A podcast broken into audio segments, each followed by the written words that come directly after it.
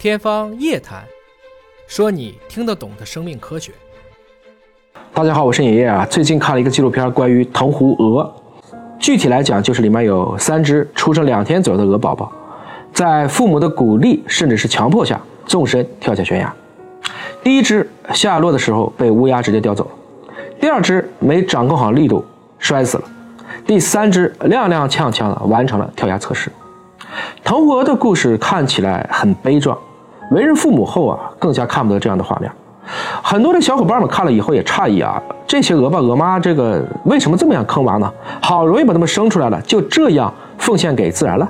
即便是要试鹅宝宝的胆量，是不是可以在过程中搭把手呢？其实，同鹅生活的一个景况和我们今天已经安全的人类有着天壤之别。我们没有办法把人类的这样的待遇和情感，去植入到鹅爸鹅妈的感受当中。很长的一段时间，人类都是以这种偏见曲解了藤壶鹅。藤壶鹅和藤壶其实并没有什么关系，它的学名叫白颊黑雁。古代的时候呢，比如说欧洲人，他们并不知道候鸟冬天去哪儿了，就做出了很多荒谬的猜测。亚里士多德曾经认为燕子冬天躲到地下冬眠，瑞典人认为大雁秋天聚到一起，冬天像沙丁鱼一样藏在泥土里。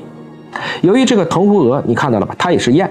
是一种候鸟，冬天它们大多在温暖的大西洋沿岸当中度过，夏天则飞到北极的海岛去繁衍。没去过北极的人们看不到这种藤壶繁衍的场景。后来，因为这些航海家们在北极发现了藤壶的栖息地，才给他们正了名。藤壶之所以要把巢穴建在悬崖峭壁之上，是为了躲避，比如说北极熊啊、北极狐这些天敌。悬崖上没有食物啊，出生的鹅宝宝只能下山找吃的。据估计呢，只有百分之五十的鹅宝宝撑过了第一个月，但是鹅宝宝的纵身一跃，也让这个种族永存永续。到了今天，藤壶鹅非但没有因为这样的强筛选而濒临灭绝，反而依旧强盛，属于无危动物。尹哥也想说呢，其实跳崖并不是藤壶这种鸟类的专利，大部分鸟类要想会飞，都得要经历摔倒、爬起，再到展翅翱翔的过程。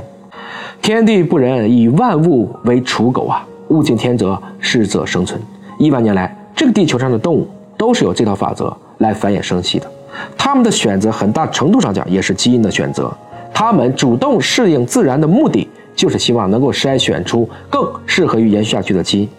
这不得不让我们去感慨生命的渺小，但其中，在历史的长河中看，又蕴藏着不可言状的伟大。